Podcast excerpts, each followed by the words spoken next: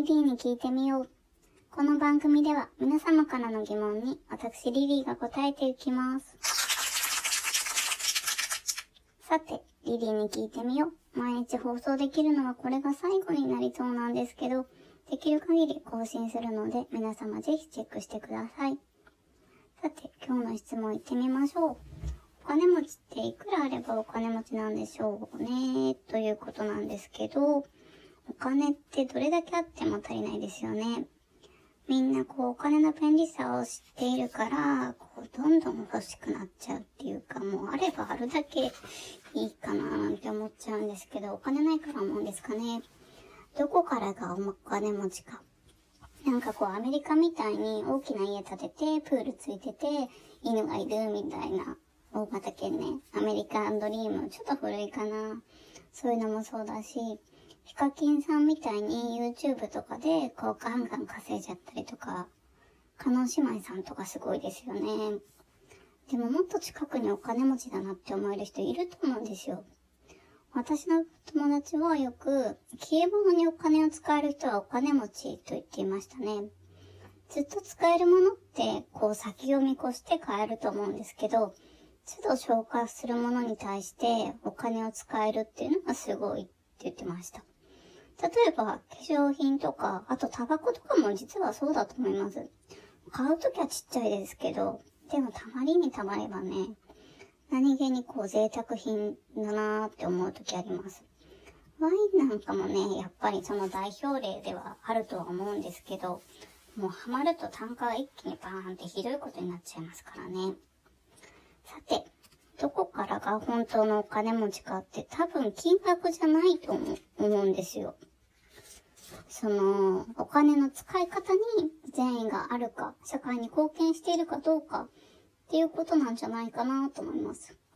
お金を持っていても自分のことにだけ使っちゃう方っていうのはもったいないんじゃないかなって思います。なんかもっと違うことに人のためにお金使おうよって思いますね。家族のためとか、友人のためであったりとか、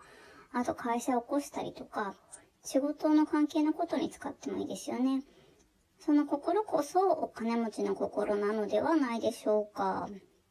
そんなのみんなしてるよって思ったら、それはもしかしたらみんながお金持ちということではないでしょうか。まあ、比べてね、しまうものじゃなくて、ほんと比べなくていいんじゃないかなって思います。参考になりましたか？またメッセージください。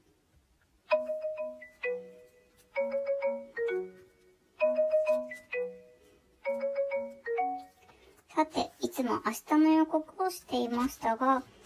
毎日3回やるっていうのが、もしかしたら続けられないかもということで、またね、なるべく配信をしていきたいので、あの、ぜひね、クリップして最新情報を受け取ってください。質問箱や Twitter も募集中です。質問箱の URL はこちらのところに貼ってありますし、Twitter も、えっ、ー、と、アットマーク、リリー5209-7387、アットマーク、LILY5209-7387 まで募集中です。ちなみに、あの、やれるかどうかわかんないんですけど、ちなみに明日5月27日は、百人一首の日と小松菜の日です。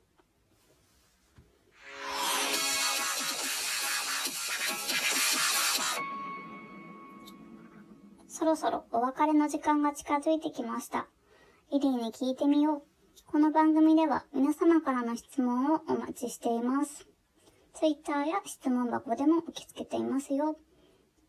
次回もお楽しみに。See you!